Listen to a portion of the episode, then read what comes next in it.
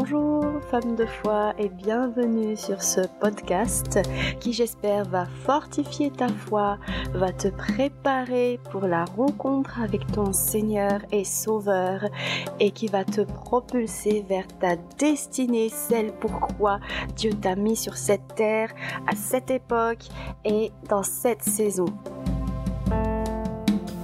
Voici donc le tout premier épisode que j'intitule Créer pour bâtir.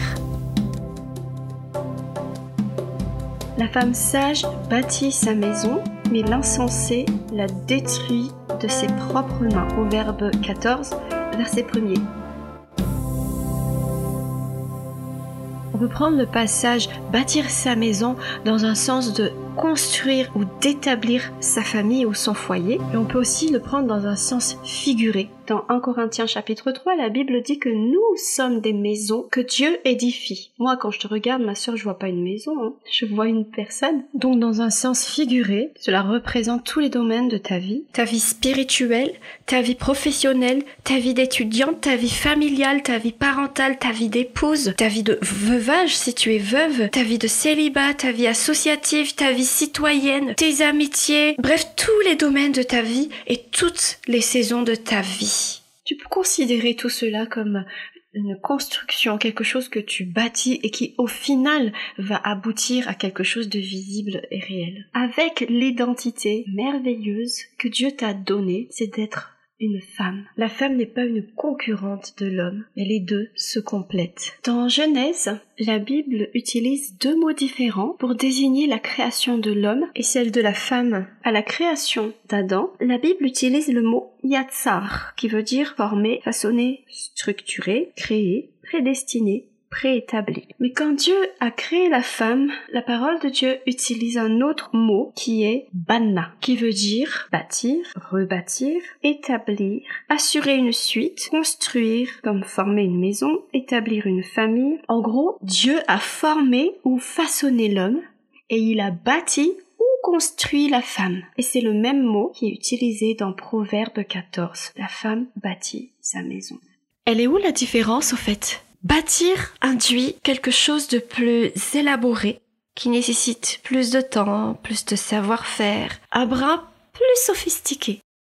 Je ne pense pas que le choix d'utiliser deux mots différents pour la création de l'homme et de la femme soit le fruit d'un pur hasard. Dieu a créé l'être humain homme et femme, puis il a sorti la femme de l'homme et il a continué sa construction, sa fabrication. Puis il l'a présenté à l'homme pour être son vis-à-vis, une aide semblable à lui, contre lui, si on fait une traduction euh, littérale. L'homme et la femme sont complémentaires. Il y a quelque chose qui manque à la femme et ça se trouve chez l'homme. Et il y a quelque chose qui manque à l'homme et ça se trouve chez la femme. D'ailleurs, c'était la conclusion de Paul quand il a parlé de la position et de l'autorité. L'homme ne va pas sans la femme et la femme ne va pas sans l'homme. Une complémentarité, une merveilleuse complémentarité. Quand Dieu a créé le monde, il a trouvé que tout était bon, sauf ah, il n'est pas bon que l'homme soit seul. Et donc il a tiré la femme de l'homme et il a continué à la bâtir pour qu'elle devienne un être à part entière pour régler cette situation qu'il n'a pas trouvé bon. Sœur, quand Dieu t'a donné cette partie-là de ton identité qui est d'être une femme, il ne l'a pas fait par hasard. Il était intentionnel. Tu es créée femme pour bâtir, rebâtir, établir, assurer une suite, pour construire, pour rendre parfait une situation qu'il n'a pas trouvé bon. Même Adam l'a reconnu. Si on exagère sa réaction, c'est waouh, cette fois-ci Dieu t'a assuré, hein. Voici l'os de mes os, chair de ma chair. L'homme et la femme marchent côte à côte dans un foyer, dans une même direction, avec des rôles différents. Entre autres, la femme fait l'atmosphère de la maison. Quand la femme est bien, toute la maison est bien. Quand la femme n'est pas bien dans son cœur, toute la maison est en désordre. Je ne parle pas de l'ordre physique de la maison, mais de l'atmosphère de la maison. Sœur, quelle que soit ta situation actuelle, le cœur de Dieu, c'est que tu portes la vie autour de toi, que tu sois lumière, que tu sois saveur de Dieu, qu'à travers la vie qui est en toi, tu gagnes des âmes à Jésus, qu'ils puissent recevoir aussi le Saint-Esprit et que à leur tour eux aussi ils gagnent des âmes pour Jésus et ainsi de suite de personne à personne, de génération en génération. Et voici le programme de Dieu. Éphésiens chapitre 2 versets 8, 9 et 10. Nous sommes sauvés par grâce au moyen de la foi, non pas par les œuvres, afin que personne ne se glorifie, car nous sommes son ouvrage et nous avons été créés en Jésus-Christ pour de bonnes œuvres que Dieu a préparées d'avance afin que nous les pratiquions. D'abord, Jésus nous sauve par la grâce. Et notre rôle, c'est de croire que c'est par grâce que nous sommes sauvés. Ensuite, il nous façonne. Nous sommes son ouvrage. Il nous bâtit. Il nous construit pour que nous pratiquions les bonnes œuvres qu'il a préparées d'avance. Encore une fois, c'est pas les œuvres d'abord, mais la foi d'abord. Et Dieu qui nous travaille d'abord. Ensuite, il nous appelle à œuvrer. Et pour ça, il nous donne des champs d'action. Nous-mêmes, nous sommes ouvrages de Dieu.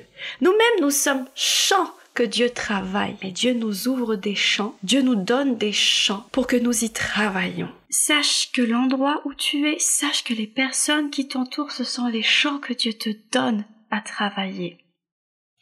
J'ouvre une petite parenthèse. Je parle pour, pour celles qui vivent peut-être dans un foyer où il y a un dérèglement important, chose qui est anormale comme l'alcoolisme, comme l'adultère multirécidiviste assumé parfois avec une, double vie, comme euh, violence psychologique ou euh, physique, hein, où ta vie est en danger et que c'est comme dans une guerre, les blessés ne peuvent pas continuer le combat. Ils ont besoin d'être soignés par euh, des médecins ou les infirmiers, infirmières de guerre. Ben, il faut sortir euh, les blessés du champ de bataille pour pouvoir lui donner les soins nécessaires. Et ben, des fois aussi, il y a des situations où, euh, où tu dois te sortir de là parce que les blessures sont telles qu'il y a une partie de toi qui est morte et qui n'est plus fonctionnelle, qui fait que tu ne peux pas avancer plus loin. Peut-être que la meilleure chose à faire, c'est de rassembler les forces qui te restent pour demander de l'aide à quelqu'un. Ce n'est pas de l'abandon. Dieu ne t'en voudra pas. Bien au contraire, c'est un Père bienveillant qui veut te soigner, qui veut prendre soin de ses blessures pour te remettre sur pied afin que tu puisses continuer la course vers ta destinée, celle que Dieu a préparée d'avance. Si c'est ton cas, je déclare que le Saint-Esprit est ton guide du début à la fin de cette démarche de restauration bienveillante. Je ferme cette parenthèse. Donc revenons au chant dans toutes les situations de nos vies, les personnes qui nous entourent. Chacun de tes enfants est un chant où Dieu veut que tu exerces des œuvres qu'il a préparées d'avance. Voyons maintenant ce que nous allons construire sur euh, ces chants. 1 Corinthiens chapitre 3, à partir du verset 11. Euh, Quant au fondement, personne ne peut en poser un autre que celui qui a été posé. C'est Jésus-Christ. Si l'on construit sur ce fondement avec de l'or, de l'argent, des pierres précieuses, du bois, du foin, du chaume, ce qui est l'œuvre de chacun sera manifesté. Le jour viendra qui le fera connaître. C'est dans le feu que se révélera ce que vaut l'œuvre de chacun. Si l'ouvrage édifié sur le fondement subsiste, l'ouvrier recevra sa récompense. Si son ouvrage est consumé, il la perdra. Quant à lui, il sera sauvé, mais comme un réchappé du feu. Une grande partie de ce que nous faisons n'auront pas de portée euh, éternelle. Ça veut dire qu'ils vont pas subsister éternellement. Non pas qu'ils sont pas importants, de toute façon, ils font partie intégrante de notre vie, de notre quotidien, mais leur euh, existence ou leur impact euh, ne seront pas éternels. On en a besoin, ils sont importants. Ces choses sont représentées dans ce texte par le bois, le foin ou le chaume qui, pour sûr, ne résistent pas au feu. Par exemple, dans l'œuvre que je suis en train de faire, le bois, le chaume, le foin, c'est le podcast le micro que j'utilise, l'ordinateur, tout ça va, vont disparaître au fait. Non pas qu'on n'a pas besoin de tout ça, parce que la Bible même le dit, Dieu sait que nous en avons besoin. Mais tu dois savoir et tu sais que ces choses-là vont disparaître et ils vont pas passer l'épreuve du feu. Mais si ma vie n'est remplie que de podcasts et de micros et d'ordinateurs et de maisons, je pourrais être sauvée parce que je crois en Jésus-Christ, mais comme une réchappée du feu. Et moi je veux pas de ça parce que ce n'est pas la volonté parfaite de Dieu. Maintenant, que représente l'or, l'argent et les pierres précieuses dans ce que tu construis avec le Seigneur et pour lesquels tu vas recevoir des récompenses éternelles parce qu'ils vont, vont résister au feu? Dans Jean chapitre 6, les disciples ont posé la question à Jésus. Quelles sont les œuvres que Dieu veut que nous fassions? Et Jésus a dit, l'œuvre que Dieu veut que vous fassiez, c'est que vous croyez en celui qui l'a envoyé. Et vous savez quoi? Au, verset 66 du chapitre 6 de Jean, plusieurs des disciples ont arrêté de suivre Jésus à cause de la réponse que Jésus a donnée. Parce qu'il a donné le sens profond de ce que c'est que croire en lui. Verset 54. Celui qui mange ma chair et qui boit mon sang a la vie éternelle, et je le ressusciterai au dernier jour, car ma chair est vraiment une nourriture et mon sang est vraiment un breuvage. Les disciples qui ont posé la question ont commencé à murmurer et à se dire mais qui peut entendre ce genre de paroles Qui est celui-ci qui prétend pouvoir nous donner sa chair et son sang à boire? Et donc ils ont arrêté de suivre Jésus, alors que Jésus était en train de leur donner la clé pour avoir des œuvres qui résistent au feu. Et voici la clé, mes sœurs. Ces choses sont des choses spirituelles. Et c'est uniquement par l'esprit qu'on peut connaître les choses spirituelles, et non avec une compréhension humaine ou charnelle. Ses disciples ont suivi Jésus parce que la veille, il a fait le miracle de la multiplication du pain. Et donc ils s'attendaient à ce que Jésus fasse, refasse encore la même chose. En gros, ils ont suivi Jésus pour avoir plus de foin, de paille et de bois. C'est spirituellement qu'on mange la chair de Jésus et qu'on boit son sang et qu'on a la vie éternelle. Ça se passe dans l'esprit, mais ça a des impacts dans la vie réelle. Parce que le sang de Jésus et la chair de Jésus sont nourriture et breuvage. Il y a des impacts dans la réalité. Je reprends, c'est spirituellement, c'est dans l'esprit que cela se passe, mais l'impact est réel et éternel. L'or, l'argent et la pierre précieuse, ce sont les choses qui ont des impacts éternels. C'est mon adoration, c'est ma louange, c'est mes prières, c'est mon cœur vis-à-vis de Dieu, c'est mon obéissance, c'est le cœur avec lequel je fais ce podcast. Ce n'est pas le podcast en, lui-même, ce n'est pas euh, ma prière à genoux, debout ou quoi que ce soit, c'est mon cœur dans la prière, c'est mon cœur dans l'adoration, c'est pas les belles paroles que je sors de ma bouche, mais mon cœur dans l'adoration. Ce sont les choses que l'œil ne voit pas, mais que Dieu voit et qui ont des portées éternelles dans ma vie et dans la vie de ceux qui m'entourent. La Bible dit que tu es le temple du Saint-Esprit. C'est là que commence ta force. L'Esprit de Dieu cherche une maison, ma sœur. L'Esprit de Dieu cherche une maison où habiter.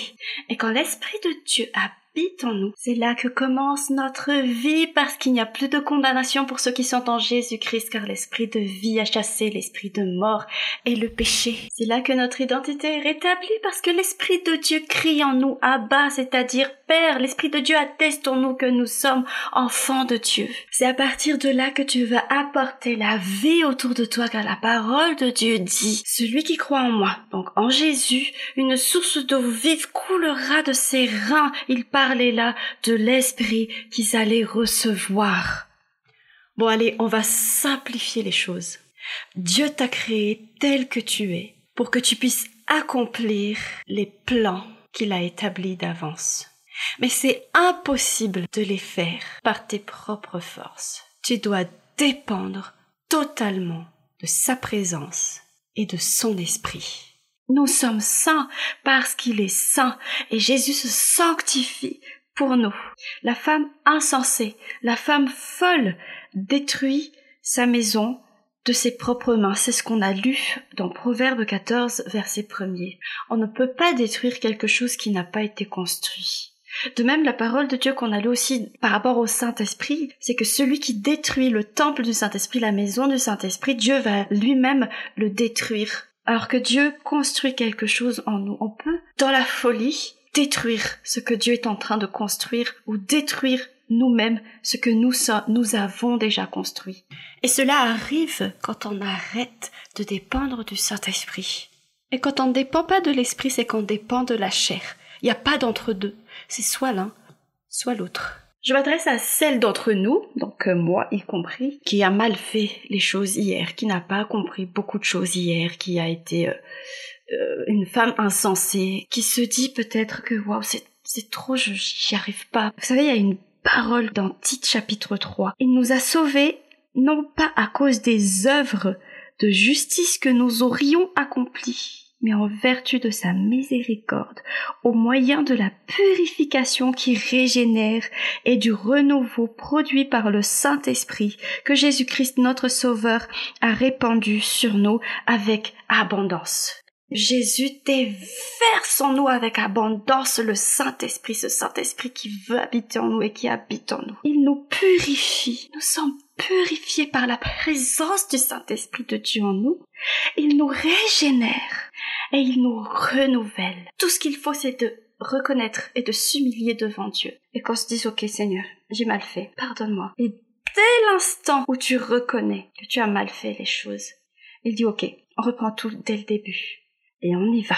On continue. L'Esprit de Dieu qui est déversé en abondance, pas un tout petit peu, mais en abondance, en toi, te rend libre, libre de marcher sur le chemin que Dieu a tracé pour toi, libre d'accomplir les bonnes œuvres que Dieu a prévues pour toi, libre d'influencer ton entourage, libre d'apporter le, de porter le fruit de l'esprit autour de toi et de transformer, de changer, d'impacter la vie de tes enfants, de ton, de ton mari, la vie de ton entourage, de changer l'atmosphère parce que tu portes l'esprit de Dieu. La Bible dit que ceux qui vivent selon la chair suivent l'impulsion de la chair, mais ceux qui vivent selon l'esprit suivent l'impulsion de l'esprit. Vivre. Vivre, ça veut dire agir, travailler, dormir, manger, faire des actions, vivre au quotidien, en fait. La Bible mentionne deux différents types de chrétiens, des chrétiens charnels et des chrétiens spirituels. Les chrétiens charnels,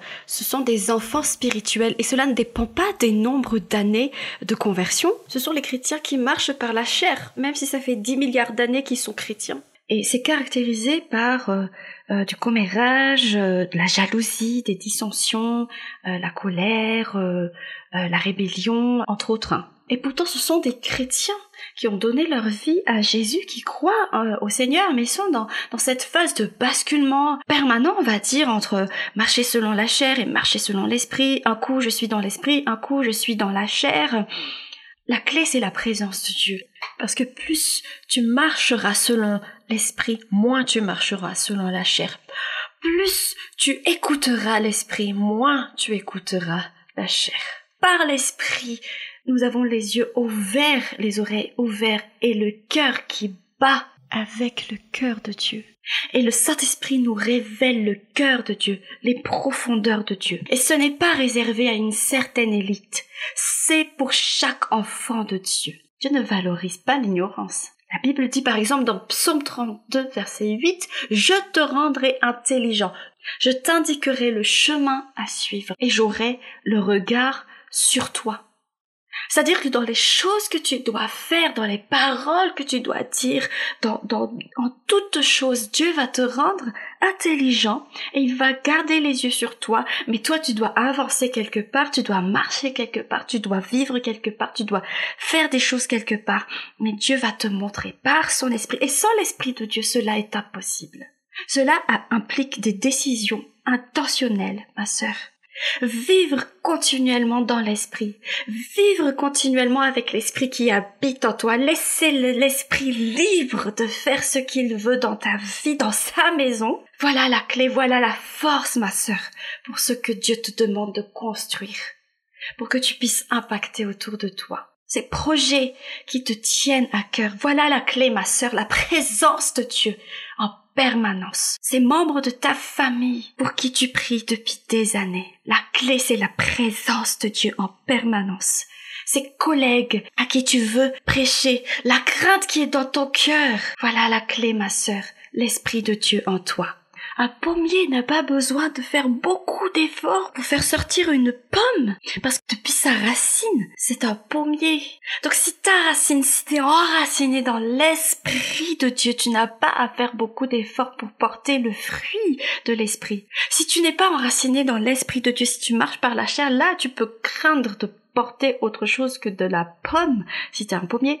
Je prie aujourd'hui pour que tu puisses t'attacher à l'Esprit de Dieu et à la présence de Dieu en permanence, pour que tu puisses construire avec Dieu autour de toi, pour que tu puisses porter le fruit de ce que Dieu a a déjà prévu à l'avance euh, dans ta vie. Je prie que tes yeux puissent, par l'Esprit, voir au-delà de ce qui est visible. Et je prie, par l'Esprit de Dieu, que tes oreilles entendent au-delà de ce qui est audible et que ton cœur batte avec le cœur de Dieu et que tu ressentes, que tu aies les sentiments qui étaient en Jésus-Christ. Je te bénis au nom de Jésus. Voilà, femme de foi merci de nous avoir écoutés. N'hésite pas à t'abonner à nos podcasts et à les partager. Nous sommes également disponibles sur les réseaux sociaux Facebook et Instagram. Tu peux nous écrire si tu as des suggestions, si tu as des questions ou si tu as besoin de prières. Je te souhaite une excellente journée ou une bonne nuit si tu m'écoutes avant de dormir. À bientôt sur Femme de foi.